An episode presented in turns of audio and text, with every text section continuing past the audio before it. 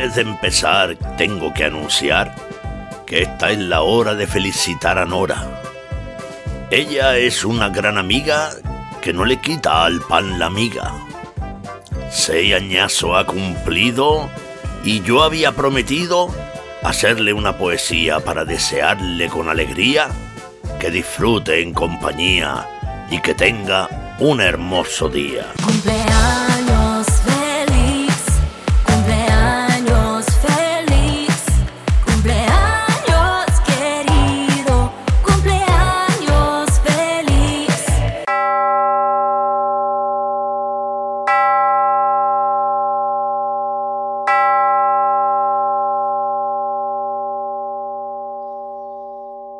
Muy buenas, bienvenidos al programa número 35 de la tercera temporada del podcast, tu podcast, Cuentos del Derecho y del Revés. Dentro música.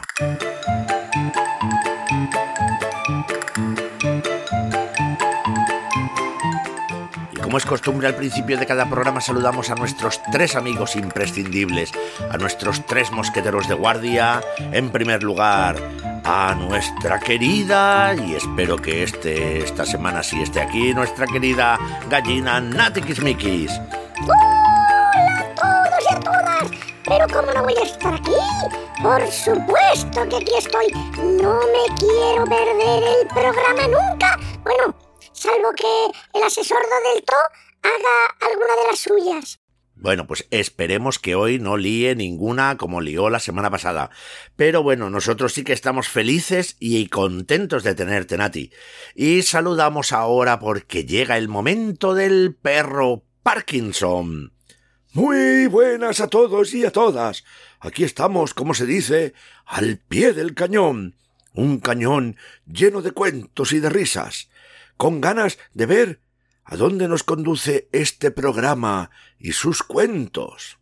Pues esperemos que al menos nos conduzca a pasar un buen rato, un rato divertido. Eso, seguro, eso lo tengo más que seguro, Julianini. Y en tercer lugar, damos la bienvenida al jacarandoso pirata burete.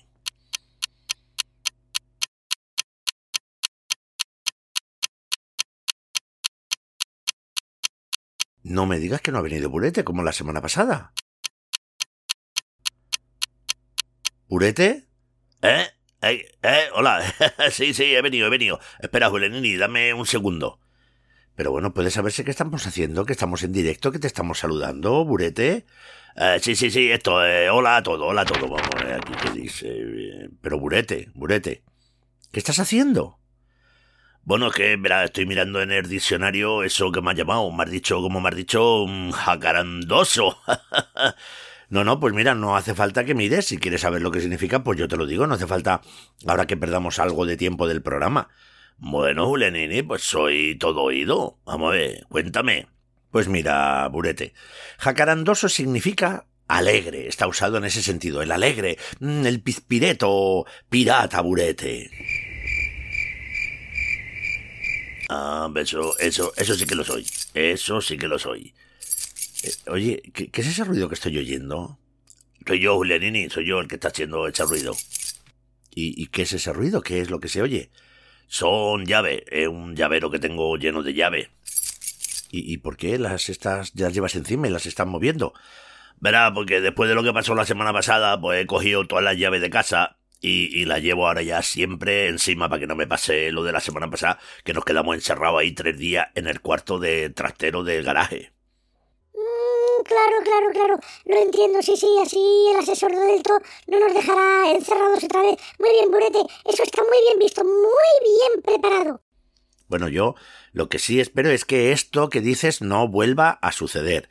No vuelva a suceder. Oye, Julianini, que me he enterado de una cosa. ¿Así? ¿Y de qué te has enterado, Burete, así, con esa risita? Pues me ha dicho un pajarito y que nuestra amiga Iria te ha tirado un poquito de la oreja. Anda, anda. ¿Qué ha pasado? Cuenta, cuenta, Burete, cuenta.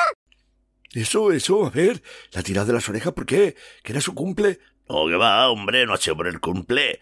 Ha sido porque Iria la ha recordado que todavía no ha colgado en la comunidad de iBox los cuentos ganadores de la historia que fue de Nacho Riso de Pamplona. Ahí va, madre mía, es verdad, uy, madre mía, es verdad, qué cabeza, qué cabeza la mía. Bueno, mm, esta, esta semana sin falta, lo haré. ¿Cómo están las cabezas, Manolo? ¿Eh? Bueno, a ver si es verdad, ¿eh, Julianini, que tienes una cabeza... Por cierto, oye, eh, una pregunta. ¿Alguien ha sabido esta semana dónde se ha ido nuestro amigo Cacerolo? Bueno, bueno, pues esta es otra, ¿eh? Porque esta semana ha estado complicado, ¿eh? Porque muchos han escrito explicando que, cuál era la adivinanza del profesor claustrofóbico, pero muy poquitos, muy poquitos, en concreto nada más tres, diciendo dónde iba Cacerolo, con las pistas que dio Cacerolo. Han sido nuestros amigos Paola, Mateo y Ana, que después de sus pesquisas, pues han creído que Cacerolo se va a Lituania. ¿Y, se va a Lituania?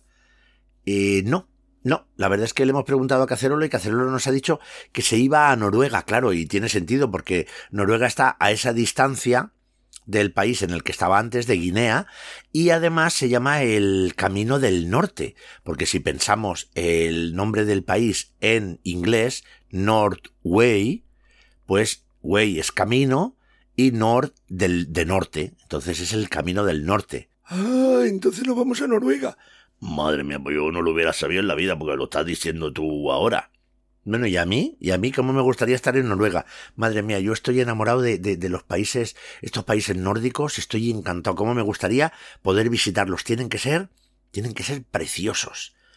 Pues te voy a decir una cosa, Julianini. Tú si vas a los países eso, te voy a dar un consejo yo, eh, que he estado con el barco. No te olvides cogerte una chaquetita o algo, una rebeca, porque creo que allí en invierno refresca un poquito. Bueno, sí, tiene que refrescar. Pero bueno, si queremos saber esta y algunas cositas más acerca de Noruega, yo creo que lo que tenemos que hacer es pedirle a Nati que nos cuente sus 10 datos sobre Noruega. ¿Los tienes, Nati? ¿Estás preparada? Aquí estamos, preparada, preparadísima, deseándolo y a tope. Bueno, pues entonces vamos allá. Dentro música de datos noruegos.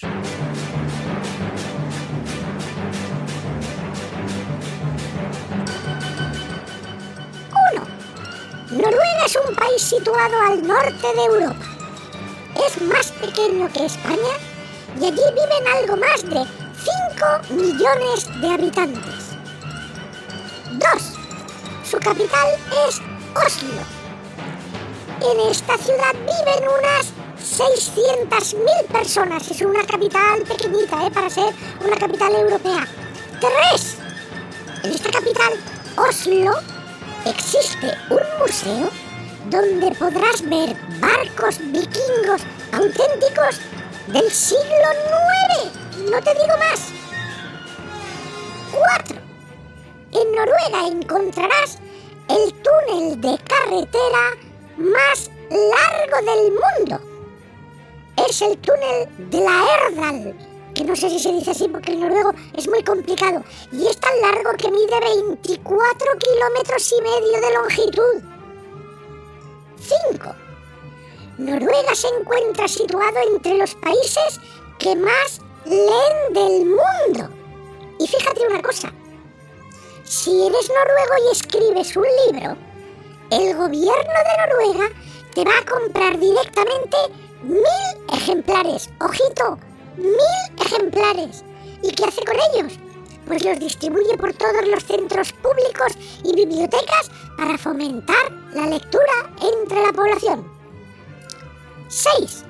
Si vas a la universidad en Noruega, te darás cuenta que allí no tienes que pagar nada. La educación es completamente gratuita.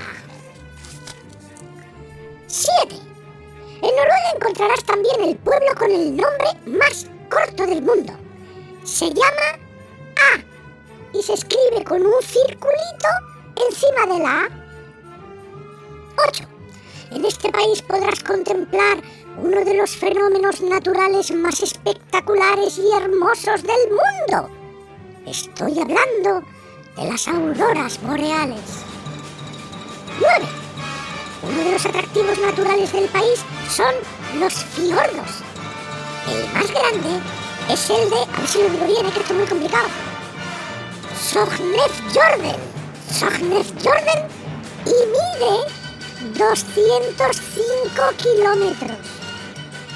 Y 10, ya que hablabais de frío, la temperatura media en invierno en Noruega es de menos 6,8 grados.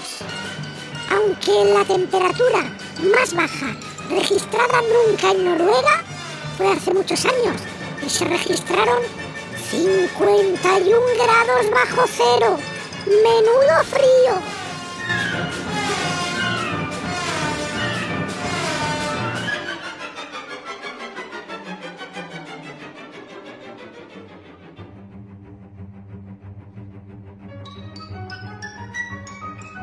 Pues, pues me parece a mí que sí, ¿eh? Que habrá coger, que coger una rebequita, ¿eh? Madre mía. Y me parece a mí que mucho más que una rebequita si quieres pasar el invierno en Noruega, porque si no te vas a congelar. Bueno, pues ahora que hemos conocido ya el, el país al que vamos y los datos que nos ha facilitado Nati, lo mejor será que vayamos corriendo para conocer la versión del derecho del cuento noruego titulado El hombre que tenía que hacer las tareas domésticas.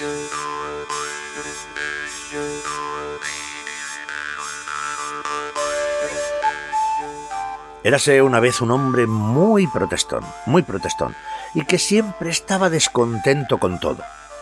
Protestaba la verdad es que por todo, pero una de las cosas que más se quejaba era que él trabajaba en el campo todo el santo día mientras su mujer estaba en casa haciendo cosas que eran muchísimo más fáciles y que encima no las hacía nada bien. Y uno de aquellos días que por lo visto pues tuvo que trabajar mucho en el campo y entró a casa especialmente enfadado, entró hablando mal, así con malas palabras y con gritos que, que, que parecía que le salían chispas de las orejas y empezó a protestar diciendo que su mujer no hacía nada en casa y que la casa estaba hecha un desastre. Y la mujer, que era muy tranquila, le dijo, pero vamos a ver, querido, mira, no te enfades, no te enfades, no pasa nada. Vamos a hacer una cosa, mira, mañana, ¿qué te parece si intercambiamos nuestras tareas? Yo me voy al campo a segar el heno y tú te quedarás en casa a hacer las tareas domésticas. Y al hombre le pareció muy bien. Le pareció muy bien porque así él pensaba que tendría un día de descanso, porque quedarse en casa eso no tenía ningún problema, ni ningún mérito, ni tenía que hacer ningún esfuerzo. Y su mujer, su mujer sí que se iba a enterar bien de lo que era irse al campo a trabajar. El caso es que por la mañana temprano, en cuanto salió el sol, la mujer se echó la guadaña al hombro y se fue al prado a segar. Mientras que el marido, tan contento, la despidió con una sonrisa en los labios y se quedó para ocuparse de la casa. Bueno, lo primero que tenía que hacer aquel hombre era mantequilla. Así que tenía la mantequilla en el cuenco donde la tenía que hacer y la mantequilla, no sé si lo sabéis, hay que batirla y batirla y batirla insistentemente, hay que batir mucho. De hecho, hay veces que hasta se turna la gente de lo cansado que es. Bueno, pues él estaba allí, bate que te bate y bate que te bate y trabajando tanto que le entró una sed, una sed tremenda. Así que decidió bajar a la bodega para servirse una cervecita del tonel que tenían allí. Bajó abajo, le quitó el tapón de corcho al barril y mientras estabas llenando la jarra, oyó que el cerdo, el cerdo que tenían en la casa, se había metido dentro de la casa. Así que, pensando que el cerdo le podía tirar la mantequilla, subió a todo correr sin darse cuenta que todavía llevaba el tapón en la mano y cuando llegó arriba se dio cuenta que el cerdo había tirado la mantequera al suelo, estaba toda la crema que estaba haciendo tirada en el suelo y el cerdo se estaba comiendo toda la mantequilla, rechupeteando el suelo. Madre mía. Y aquel hombre se enfadó tantísimo que ni se acordó del barril, ni del tapón, ni nada. Echó a correr detrás del cerdo, y el cerdo al ver que venía intentó salir corriendo, y él le pegó una patada, y mira, estaba tan enfadado y le pegó una patada tan fuerte que el pobre cerdo se quedó allí mismo. Y entonces, en ese momento se echó las manos a la cabeza, viendo que se había cargado al cerdo y sobre todo también viendo, por primera vez, que tenía el corcho en la mano.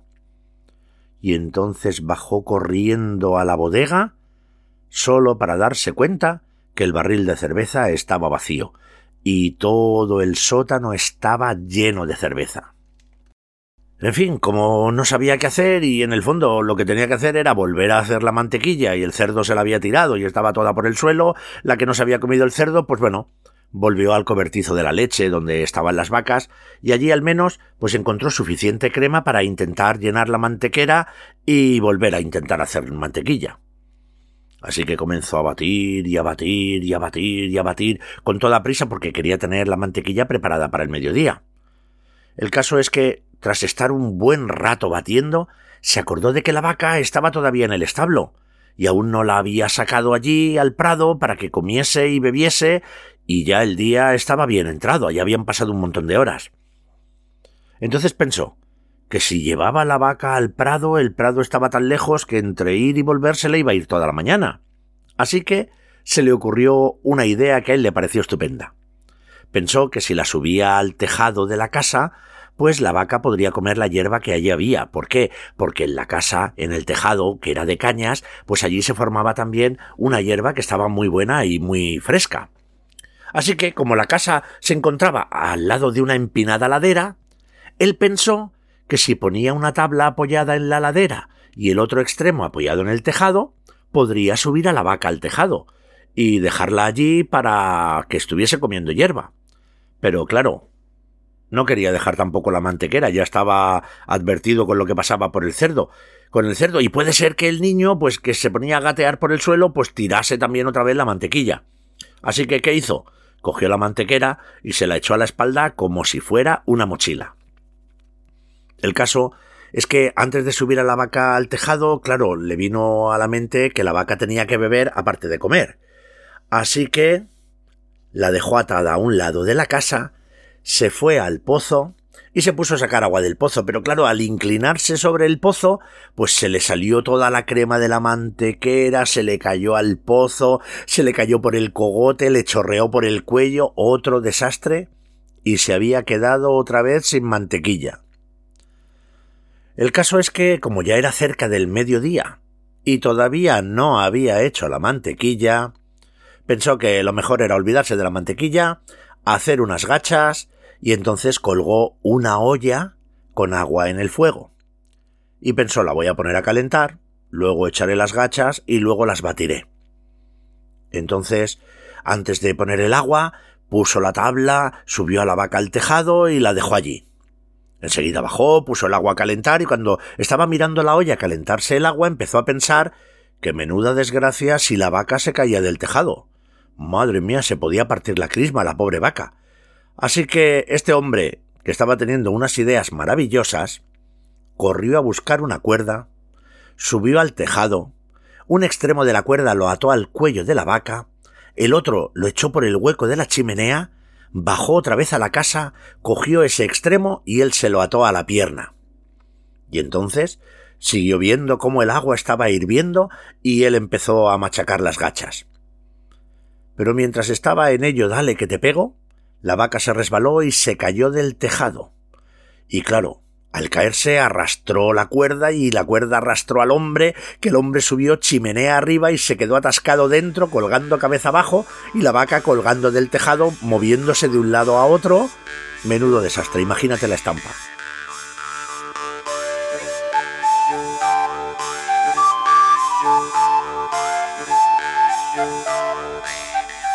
La mujer que estaba en el campo estaba allí esperando que viniera su marido a ver si le llevaba algo para comer, pero se hartó de esperar.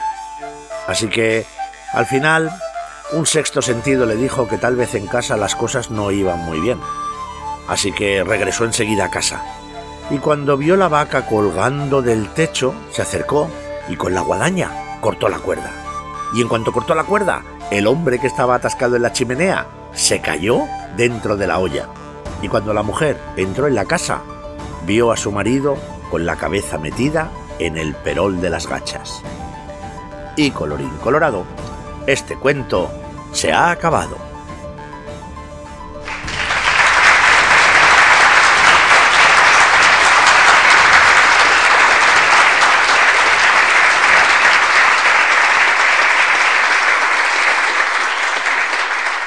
Madre mía, madre mía. Se puede ser más torpe que ese hombre, ¿eh? Es que, es que no le ha salido bien ni una cosa. Pues créeme una cosa, amigo Brete, ¿eh? es posible ser más torpe, créeme, si yo te contara, conozco a cada uno que... ¡Madre mía! Sí, y, y así descubrió que las cosas no son tan fáciles siempre como pensamos. Mira, eso es verdad, ¿eh? Porque, claro, a veces, en ocasiones, tú, tú ves a alguien que está haciendo un trabajo y lo miras y dices, madre mía, pero si este trabajo es facilísimo, mira qué fácil lo hace. Pero claro, seguramente a ti te parecerá fácil, porque ese hombre estará, o esa mujer, estará años haciendo lo mismo, por eso tiene esa destreza. Tiene toda la razón, Parkinson, tiene toda la razón, como siempre. ¿Y sabes lo que a mí me parece fácil? Pues no, no lo sé, dime.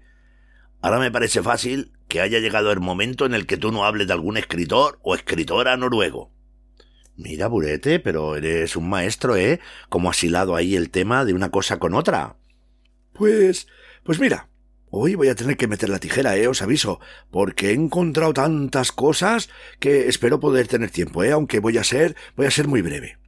Venga, por ello, vamos entonces sin perder tiempo. Mira, hoy voy a hablaros de un medio noruego, de un filósofo y un premio Hans Christian Andersen. Bueno, pues ya me has dejado aquí intrigado. Vamos, venga, Parkinson, te escuchamos. Adelante. Primero, voy a hablar del medio noruego. El medio noruego del que quiero hablar hoy es ni más ni menos que el increíble y fantástico Roald Dahl. Que yo creo que no hace falta presentación, ¿eh? Charlie y la fábrica de chocolate, Charlie y el ascensor de cristal, las brujas, Matilda. Bueno, bueno, bueno, bueno, bueno. No creo que haga falta hablar de Roald Dahl. En fin, el caso es que como los libros son de sobra conocidos y encima se han llevado muchos al cine, os estaréis preguntando por qué lo traigo aquí. Eso es, ¿por qué lo traes ahí?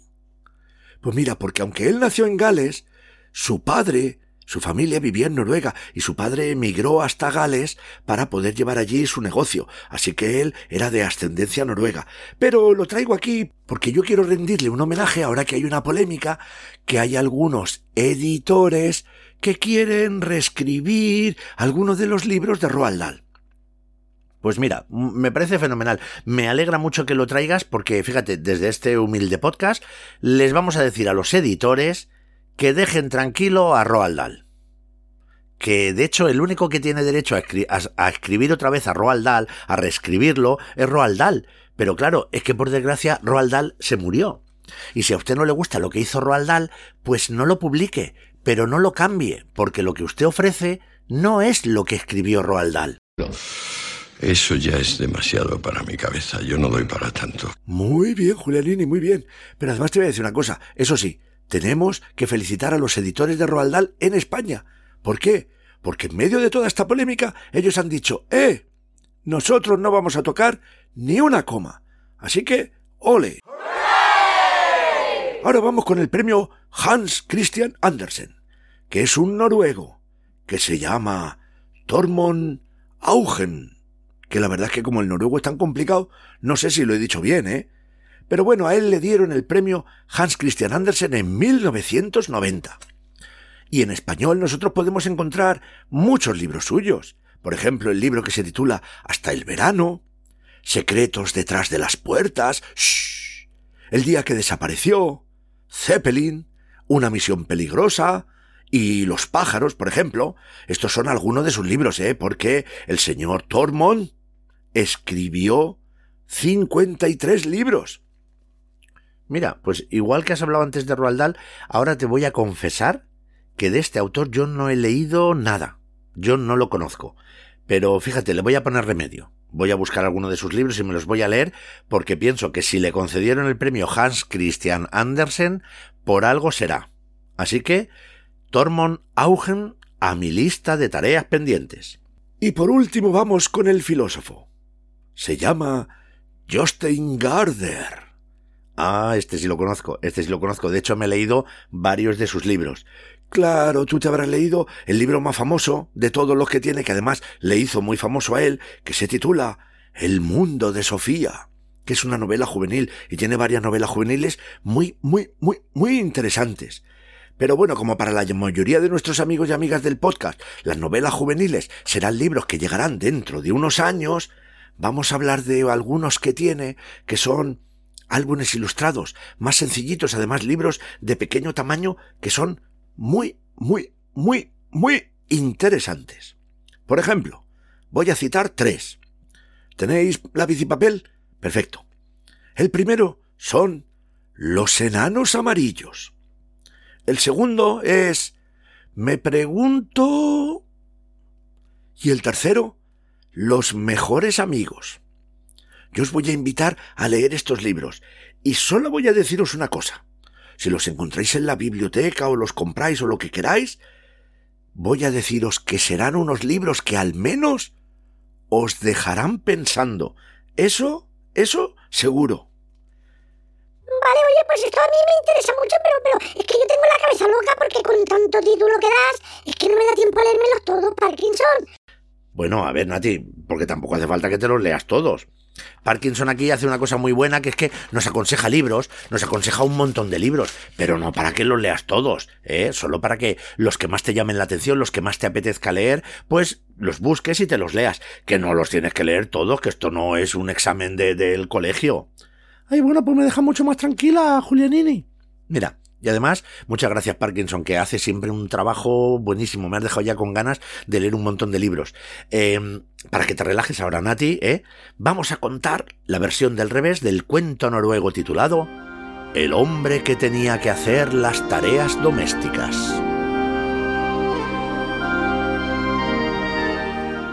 Érase una vez un hombre y una mujer que estaban casados. Y cada día el hombre se marchaba al campo a trabajar y la mujer se quedaba en casa haciendo las tareas domésticas.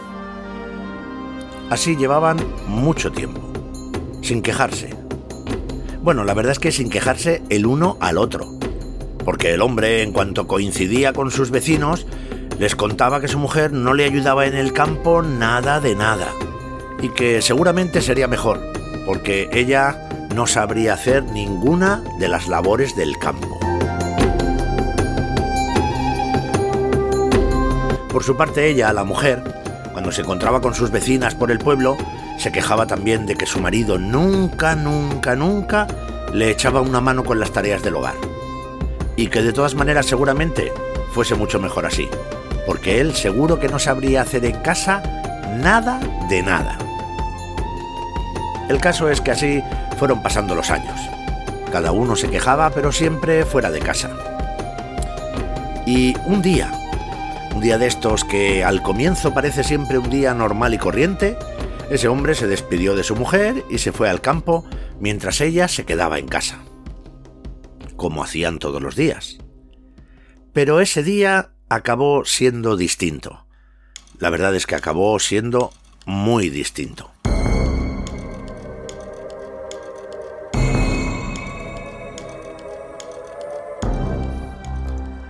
El hombre llegó al campo Ató el mulo al arado y comenzó a arar.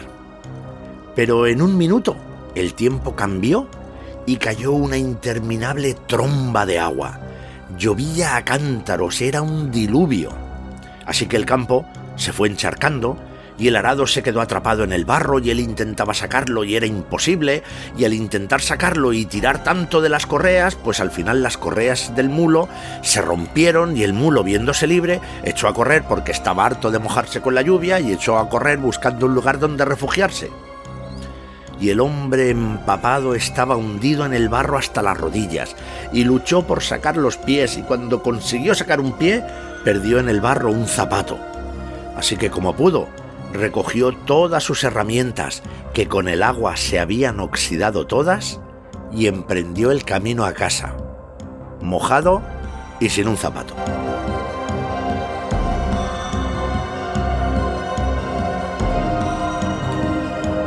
Pero en su casa, tengo que decirte que a su mujer las cosas no le habían ido mucho mejor. Es un día de estos en los que todo se tuerce.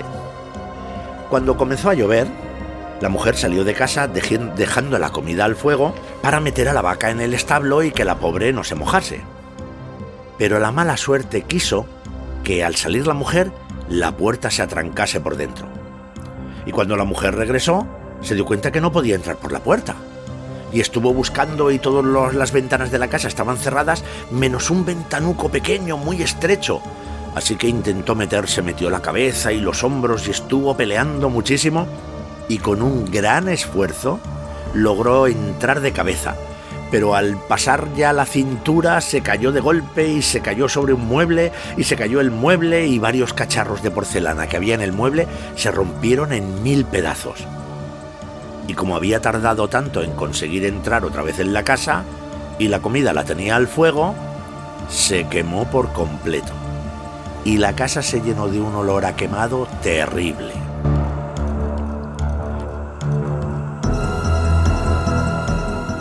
De modo que cuando el hombre regresó a su casa, sin un zapato y completamente empapado, y vio lo que había sucedido en su casa, le dijo a su mujer, Es que, es que, yo creo que deberías llevar un poquito más de cuidado y poner un poquito más de atención.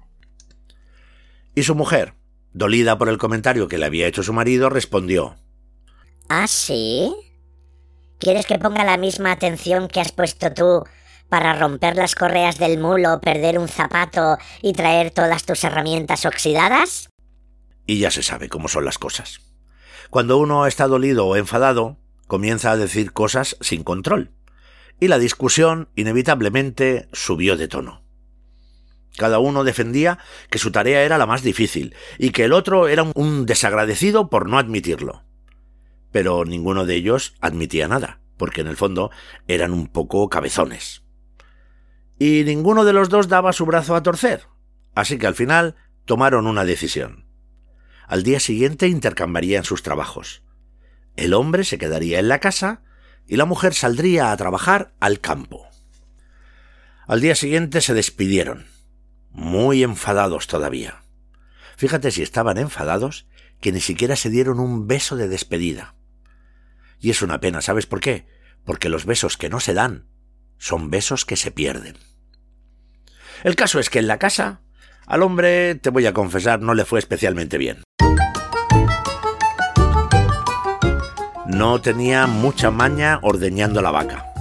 Y claro, como la ordeñaba de mala manera, pues le hizo daño a la vaca, la vaca soltó una patada, que le pegó al hombre, lo tiró al suelo y el hombre le pegó una patada al cubo de la leche y la poca leche que había conseguido ordeñar se desparramó por el suelo. Y el hombre, dolido por la patada que le había dado la vaca, pues se fue a limpiar. Y limpiaba que ni te cuento cómo limpiaba. Los espejos quedaban empañados. Algunas prendas cuando las lavó se destiñeron. La ropa estaba mal tendida. Bueno, el caso es que, agotado con las tareas del hogar que le salían fatal, decidió poner la comida.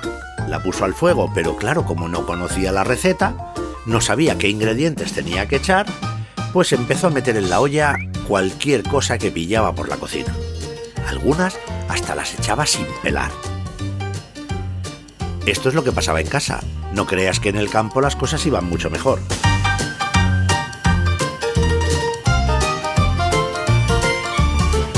De entrada a la mujer le costó Dios y ayuda atar al mulo al arado porque el dichoso mulo no se quedaba quieto y cuando lo consiguió, cuando por fin ató al mulo, descubrió que el arado pesaba muchísimo y costaba mucho moverlo.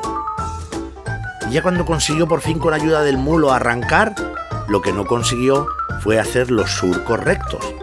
Aquello, aquello parecía una carretera de montaña. Todo curvas, todo curvas. Así que cuando terminó de arar, una parte del campo solo, ¿eh? Solo una parte, con todos los surcos torcidos, se fue a buscar las semillas para echarlas en los surcos. Y cuando regresó, el mulo, viendo que lo habían dejado solo, se había metido con el arado en el campo del vecino, se estaba paseando por allí y le estaba destrozando todos los surcos al vecino. Te puedes imaginar que el vecino no estaba muy contento. El vecino chillaba como un energúmeno.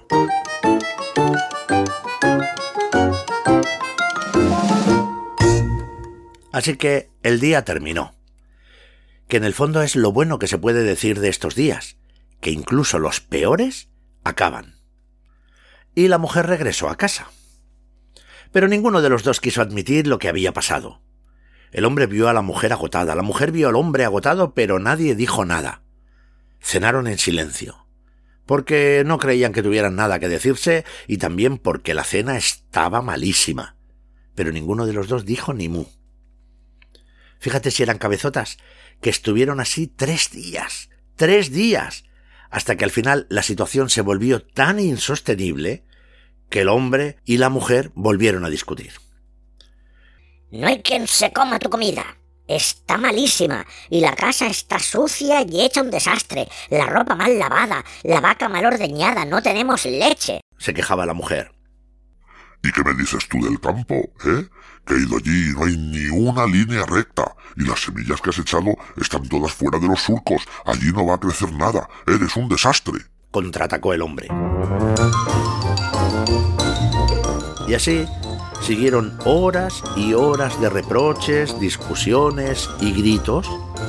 Y de pronto los dos se callaron de golpe. Habían llamado a la puerta. Cuando la abrieron, no había nadie. Pero bajaron la vista y encontraron un ser diminuto, muy diminuto, con los brazos cruzados y cara de estar de muy mal humor. ¡Zoquetes! dijo el ser. ¿Cómo? preguntó el hombre. ¿Qué? preguntó la mujer. ¡Zoquetes! ¡Zoquetes! ¡Zoquetes! insistió el ser. ¿Usted quién es a todo esto? quiso saber el hombre. Soy el duende que habita en su jardín. ¡Zoquete! Ah, ¿y ha venido a concedernos un deseo? preguntó la mujer. No digas tonterías, Zoquete. He venido a deciros que me tenéis harto. Estoy intentando dormir a mi hijo desde hace horas y ustedes no dejan nunca de dar voces. Es que... es, es que verá... ¡Cállate, Zoquete! Sí, ya sé lo que pasa. ¿Te crees que no sé lo que pasa? Claro que sé lo que pasa. Pero es que sois unos zoquetes, por si no os lo he dicho todavía. Lleváis horas discutiendo por una idiotez. Tenéis que meteros una cosa en la cabeza, que nadie nace sabiéndolo todo.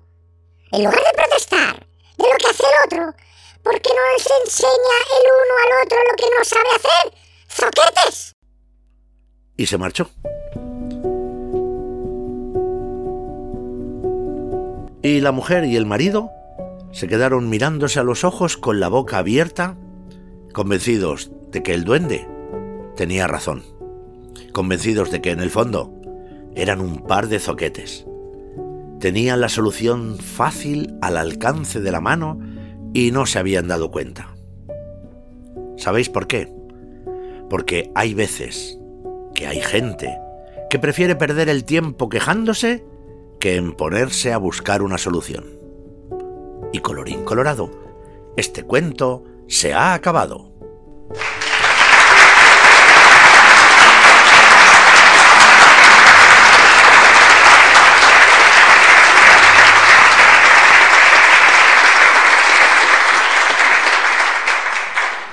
Zoquete. Me ha encantado la palabra, Julenini. Zoquete.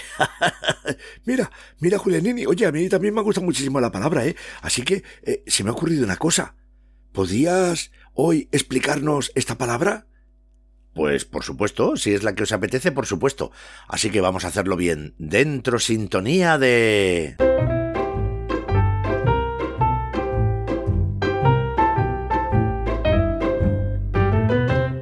La palabra del día. Y nos vamos corriendo al diccionario y encontramos que zoquete es un pedazo de madera corto y grueso que te sobra cuando estás trabajando la madera.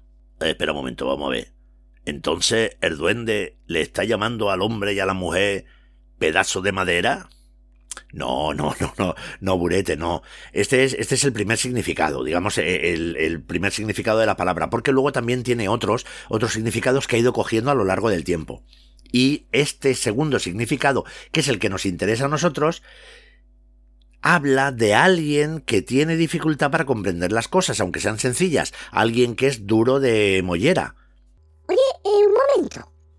Estoy yo pensando que entonces un zoquete es casi lo mismo que, que un tarugo. porque un tarugo también es una pieza de madera y también es alguien torpe para entender las cosas.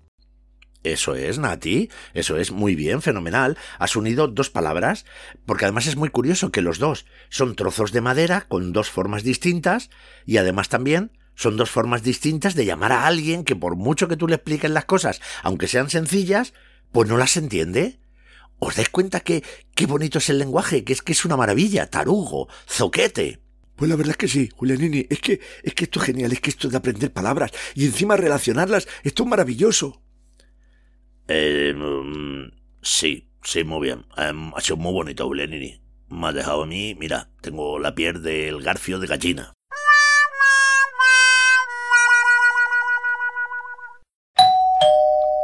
Mira, y además ya empieza la visita. Buenos días, vecinos. Buenos días, famoso dentista loco del bosque. ¿Qué se le ofrece hoy? Pues verán ustedes, vecinos. Señor Perro Parkinson, señora Gallina Natikis Mikis, señor Pirata Burete, señor Julianini. He venido a despedirme.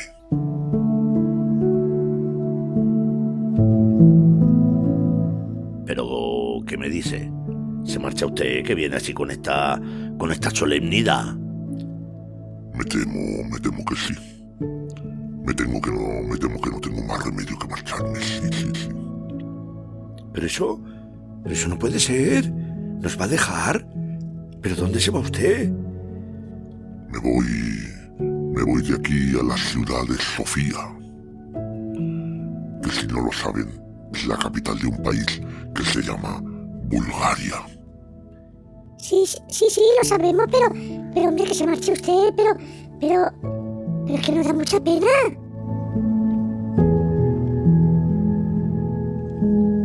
No creas, señora Natikismikis. Y a mí también se me rompe el corazón. Pero no tengo más remedio que marcharme lejos. Muy lejos. Me ha dejado usted, me ha dejado usted, famoso dentista loco del bosque, con el corazón encogido, ¿eh? ¡Qué mal! ¡Qué mal! Pero, pero, pero esto no puede ser. Sí, sí, sí. Puede ser. Pero no deben preocuparse por mí. Porque el viernes ya habré vuelto. Bueno, y, y se puede saber por qué nos pega estos sustos, hombre. No, nos estaba haciendo creer que se marchaba usted para siempre, que se marchaba usted del edificio, que no íbamos a volver a verle. No, no, que va, que va. Pero ¿dónde voy a estar yo mejor que aquí? Es que, es que verán, verán. Hay una organización internacional que da unos premios a la labor empresarial. Y resulta que me han dado un premio a mí porque soy la persona que ha abierto más empresas en un año. Y claro, los premios se entregan en la ciudad de Sofía. No, no, claro, hombre, he visto así, con quien ha abierto más empresas que usted en todo un año, pues no, no, no creo que haya nadie, ¿eh? No me extraña que le den este premio. No, no, ni a mí tampoco, no, no me extraña. ¿Saben por qué no me extraña? Pues, pues no, no lo sabemos. Porque he sido yo el que ha creado la organización internacional que da el premio. Pero usted no tiene vergüenza, hombre. Usted lo tiene todo pensado. Ha creado una organización para que le den un premio. Sí, señor, lo tengo todo pensado, todo, todo, todo, todo. Bueno, me voy, señores vecinos, que tengo abajo el taxi esperando, ¿eh? Hasta luego, hasta luego. Bueno, cuídese ¿eh? y que tenga buen viaje. Y tráiganos algo de Sofía, por favor. Burete, hombre, no, no, no seas tan pedigüeño. Ala, o a ver ahora que se le ha olvidado al famoso dentista loco del bosque. Buenas tardes, vecinos. ¿Se puede saber a dónde va nuestro vecino con esa maleta tan grande? No he visto una maleta más grande en la vida. Pues sí, hombre, claro, nos ha dicho que se marcha a Sofía a recoger un premio. ¿Y puede saberse qué premio le pueden conceder a ese hombre? Hombre, pues le dan el premio a la persona que más empresas ha abierto en un año. No, claro, claro, visto así, como para no concederle el premio si este hombre no para de crear empresas por todas partes. Sí, eso la verdad, eso la verdad es que es cierto. Y además me imagino que a usted le ha traído aquí las ganas de saber quién ha respondido y qué ha respondido a su adivinanza de la semana pasada. ¿Me equivoco? No se equivoca usted, señor Julianini, por supuestísimo que sí. ¿Cómo me conoce usted? Bueno, pues yo creo que primero podemos recordar la adivinanza de la semana pasada que decía la adivinanza. Me parece muy bien. Pues su adivinanza de la semana pasada, que era muy corta, por cierto, decía así. Parece que te llamo, pero te mojo. Repita, señor Julianini. Parece que te llamo, pero te mojo. Y ahora dígame usted, ¿alguien ha respondido la respuesta respondorosa de mi adivinanza? Pues aparte de inventarse usted las palabras, se va a quedar asombradísimo. A ver, asómbrenme. Pues mire usted, tenemos tres tipos de respuestas. Fíjese, ¿eh, señor profesor claustrofóbico. Tenemos la respuesta número uno. Nos han dicho que puede ser la alcachofa o el teléfono también se llama de la ducha. La alcachofa o el teléfono por donde sale el chorro de la ducha. Esta respuesta nos la han dado Marietti, Gonzalo, Darío, Champi, Virginia y Deva. Pero después hemos tenido una respuesta diferente. Respuesta número 2. Nos han dicho también que pueden ser los aspersores del jardín. Y esta, en esta respuesta han coincidido Iria y Ana. Y nuestros amigos Paola y Mateo nos han dado la respuesta número 3. Nos han dicho que puede ser la pistola de agua. Bueno, bueno, bueno. Vayamos por partes. Vamos a pensar las respuestas. ¿La alcachofa o teléfono de la ducha? Sí, está muy bien porque parece que te llamo, porque es un teléfono, pero te mojo. Está muy bien esta respuesta, sí, está muy bien. La podemos dar por correcta, muy bien, muy bien. Vamos con la segunda. Los aspersores del jardín. Pues si lo pienso, la verdad es que también es una buena respuesta. Porque cuando se ponen en marcha hacen así, que parece que te están llamando. Y como te despistes, te mojan también. Así que esta respuesta, esta respuesta es muy buena, sí, sí, sí, sí. Y luego la tercera, la pistola de agua, pues cuando le aprietas a la pistola de agua, hace así, que parece que te está llamando y te está mojando, que te pueden pegar con un chorro en el ojo. Así que yo creo que hoy podemos dar todas las respuestas por buenas, mejor que buenas, excelentes. Incluso voy a decirle una cosa. Me da un poquito de vergüenza confesarlo. Pero son mejores respuestas que las que yo había pensado. ¿Así? ¿Y cuál era su respuesta, profesor claustrofóbico? No, no, no quiero decirlo, no quiero decirlo. Es peor que las de ellos. Bueno, pero hombre, pero no se haga de rogar, por favor, díganoslo. Está bien, está bien. Mi respuesta era el spray. O como me he dado cuenta que le llaman aquí ustedes en España, el flus flus. Porque claro, cuando aprietas el flus flus y sale el chorro hace ps, ps, que parece que hay alguien que te está llamando por la calle y como te despistes te moja también el flus flus. Pues tengo que decir una cosa, ¿eh? Sí que era peor su respuesta, sí, sí. No se ría de mí, señor Ragallina Natiquismiquis, o no le diré la adivinanza de esta semana. Hombre, no, no se enfade, no se enfade, profesor claustrofóbico. Venga, por favor, cuéntenos. Es que no sé si contarlo porque soy un poco deprimido ante mi falta de éxito. Porque siempre adivina la respuesta. Y lo que más rabia me da es que a veces sus respuestas son mejores que las mías. Pero bueno, no me importa. Porque yo sigo trabajando para conseguir la adivinanza definitiva. La de esta semana que dice así. Yo soy siempre igual. Solo cambio si eres tú el que va o el que viene.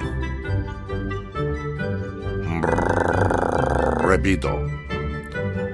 Yo soy siempre igual. Solo cambio si eres tú el que va o el que viene. Y voy a decirles una cosa. No es nada fácil la respuesta. Incluso yo, que la conozco, hay veces que no la acierto. Ahí se lo dejo. Adiós. Bueno, esta semana sí que sí, ¿eh? Madre mía, qué complicado. Profesor. Profesor claustrofóbico. Pero bueno, ¿y eso a, a- a qué viene ahora? Como no me han dado ocasión de decirlo hoy porque lo han dicho bien, pues no querría que se me quedase dentro. Así que he vuelto a decirles solamente, profesor, profesor claustrofóbico. Adiós. Venga, todo a la vez. La puerta, el profesor claustrofóbico, el WhatsApp. Mira, y Cacerolo, vamos a ver, a ver qué nos cuenta, chicos. Queridos amiguelos y amiguelas. ¡Ay, mira, amiguelo! Así podéis llamar a los amigos de vuestros abuelos. Claro, queda chuli, ¿no? Bueno, pues para mí sois amiguelos hoy. Y amiguelas. Espero que mi pista del camino del norte os haya traído a Noruega, que es donde estoy. Sí, sí, Noruega. Ya sé que lo habéis sabido, ya se ve que sois muy listos, listillos, sí, todos. Bueno, todos seguro que no. Bueno, pues eso, que he venido aquí a pasar un poco de frío y aparte de eso, a preparar el farical. Oui, oui, el farical, que es el plato típico de Noruega. Se escribe con dos circulitos sobre las AES. Y mira que yo les he dicho a estos noruegos, les he dicho, noruegos, los puntos se ponen sobre la I, no sobre la A. Pero oye, ni caso. Bueno, a lo que vamos, que os despistáis con una mosca. El farical es un plato que lleva trozos de cordero. De cordero no, de cordero. ¡Bé! Con hueso. Uy, qué mal me ha salido eh, ese balido. Bueno, pues sigo. Cordero con hueso, repollo, pimienta negra. Pero tiene que ser en grano, ¿eh? Nada de molida. No, no, no, no. Pimienta negra en grano.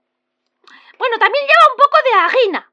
Y todo esto, así juntito y revuelto, se cocina en una cazuela durante unas horas. Unas cuantas horas. Hay que tener paciencia, ¿eh? Con este platillo. Lo más típico es cocinar el primer farical cuando empieza el otoño. Oui, oui, el primer, el primer farical del año. Pues eso, que cuando empieza el otoño empiezan a caer las hojitas y, y se va un poco el frío, un poco solo, pues, pues aquí a los noruegos les da por hacer farical. Que por cierto, rico, riquísimo, riquísimo. Bueno, em, que ya sabéis, bueno, nada nuevo, nada nuevo por el mundo. Como todas las semanas, estoy para acá, para allá, para acá y para allá. Y, y entonces no me da tiempo ni a deshacer mi maleta. Así que pues tampoco la he deshecho, he sacado nada, unos calzoncillos que tenía, que estaban limpios y, y una camiseta y luego pues la bufanda. Ahora guardaré la bufanda, bueno, no lo sé si la guardaré, porque la semana que viene estaré en otro sitio. ¿Queréis una pista? Hmm, he dicho lo de la bufanda para despistar, ¿eh? A ver, veamos. Voy a un lugar que tiene a seis de sus pueblos en la Asociación de los Pueblos Más Bonitos de España. Eso es. Un lugar que tiene a seis de sus pueblos en la Asociación de los Pueblos Más Bonitos de España. Casi nada, ¿eh? Ahí queda eso. Bueno, venga, estoy esperando al fajical. Y mientras hacía tiempo yo os contaba estas cosillas. Bueno, chicos y chicas, no me seáis gemolones y a pensar, rete que pensar, rete que te que te que te que te pensar, ya contestar. Ya lo sabéis, os espero. Au revoir, au revoir, au revoir. Mmm, qué rico el fajical. Mm, estoy deseando comerlo. Madre mía, no, que nos ha salido viajero cacerolo, ¿eh? Sí, sí, y te voy a decir una cosa, viajará mucho, ¿eh? Pero no aprende a cocinar mejor ni, vamos, ni por equivocación. Bueno, bueno, bueno, bueno. Vamos a dejar a Cacerolo que por lo menos pone mucha buena intención en aprender a cocinar. Otra cosa es que cuando viene y nos cocina, pues los platos estén peor que los que hacía el hombre en el cuento del revés. Pero bueno, no pasa nada. El caso es que yo creo que ya llevamos un rato y va llegando la hora.